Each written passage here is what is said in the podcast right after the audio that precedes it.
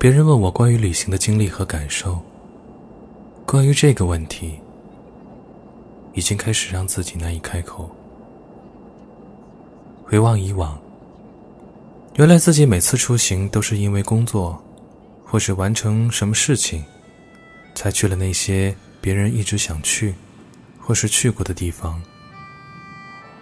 每次紧张的行程，劳累的工作，无法放松的身心，没有任何所谓旅行的性质。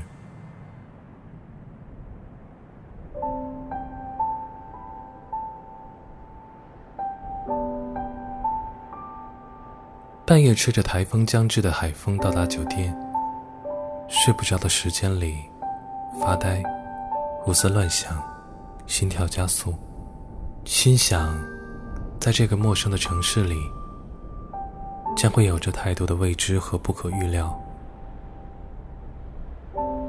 在三个沿海城市中选择了厦门，与人人口中相传的鼓浪屿隔海相望。过海前。关于台风抵达的时间，谣言四起，可当地人一副满不在乎的样子。在酒店听见窗外狂风肆虐片刻，两天后，天晴阴雨依旧时刻交替。登上鼓浪屿时，整个人的精神状态已经有些疲惫不堪了。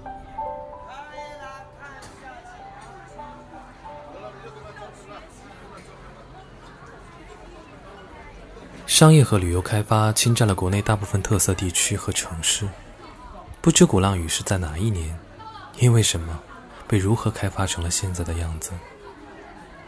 登陆的时候，满眼乌泱泱的人群，商贩排街叫卖，配合潮热和汗流浃背，像是一个开锅热闹的蒸笼。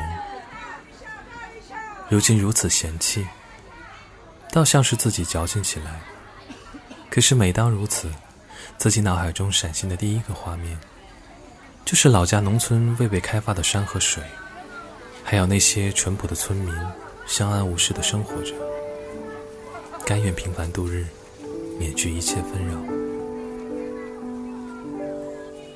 在人挤人的人流中，突围到岛中央的部分，依稀见得那些有些年头的西式洋楼，上面都满是特别的石雕花纹。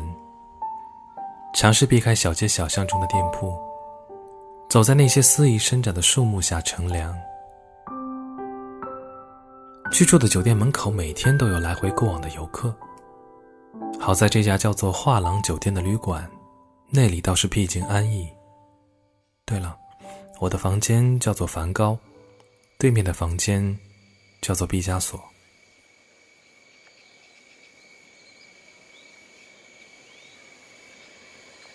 选择在清晨时出门拍摄，果真，还是还原了一点点岛上原本安静的样貌。阳光柔和，配合着湿热，镜头里也尽是柔和的轮廓。来回辗转于上坡下坡，一会儿的功夫，全身湿透。路过太多老楼房、老建筑，还是越旧越有味道。潮湿如墨染，在一砖一瓦上。留下了时间的痕迹，这与岛上浮夸的文艺气息其实格格不入。看到太多人只在乎合影、自拍、吃小吃、买纪念品，没有人在意这些如此明显的时光痕迹。当初到底是谁？他是第一个吃螃蟹的人，是这岛上第一个住户呢？我想象着，他离群所居，求得一点安静和惬意，在岛上自给自足，养育子女，传宗接代。可是如今，这一切是否全部都已背道而驰？千里迢迢，不温不燥，已是奢侈。一向胃口不好的我。爱上岛上的一家二楼露天的餐馆，是一家叫洪大妈的阿姨私房菜馆。在这里吃了三次饭，是在岛上最惬意的事情。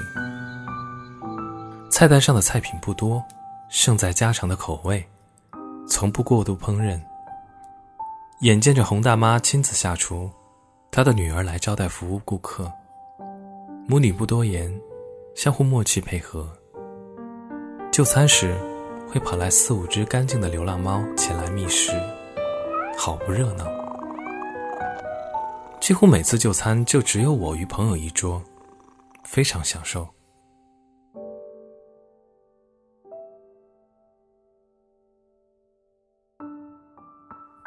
岛上除了官方的环岛游览车以外，是不允许有任何交通工具的，连自行车也不可以。记得到岛上开始准备正式入住的第一天，拖着几十公斤的设备箱，背着沉甸甸的背包，在游客中艰难地拖拽了半个岛的路程。眼前望着脏脏的海水，顿时觉得自己如此的面目可憎，被各种因由强推至此。何苦为难自己？原来体力的最艰难，其实也不过片刻。总有一些光景，会给自己一些安慰。再不堪，也留下些特别的记忆，让自己不虚此行。充当背景的岛屿景象，留在了拍摄任务的画面里。一点点浮光掠影，留在自己的相机里。一张张当地人充满生命感的鲜活面孔，还有置身其中的自己和朋友们。无论我以后是否还会来到这里，只要可以回想起那潮热的空气和汗流浃背，还有岛上那些始终比人还要自在的猫猫狗狗，其实这一切都是久别重逢。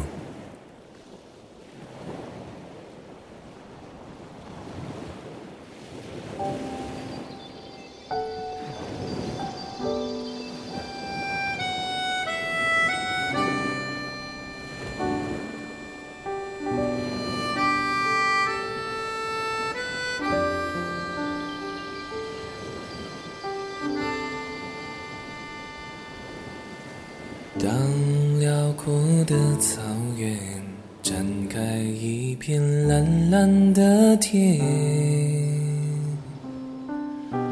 看蓝蓝的天上飘着透明的白云，让我们在一起，像温暖的海洋，让你的心。飞翔在大海，让你的心飞翔在大海。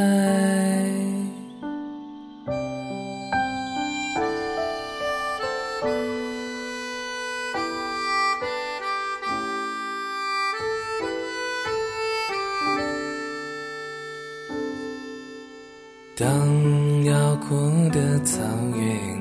展开一片蓝蓝的天，看蓝蓝的天上飘着透明的白云，让我们在一起，像温暖的海洋，让你的心飞翔。大海，在大海，高高的飞翔，像云一样。在大海，在大海，走向那遥远，自由自在。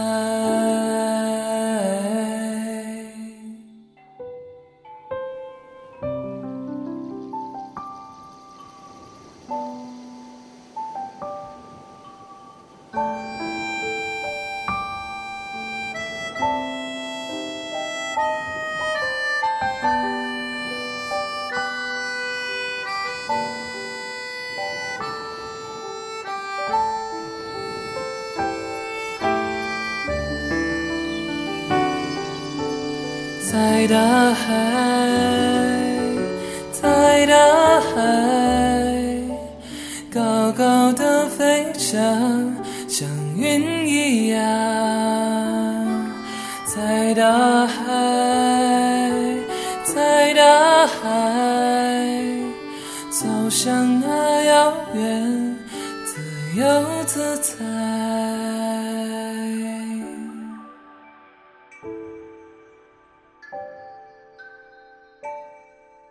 让我们在一起。像温暖的海洋，让你的心飞翔。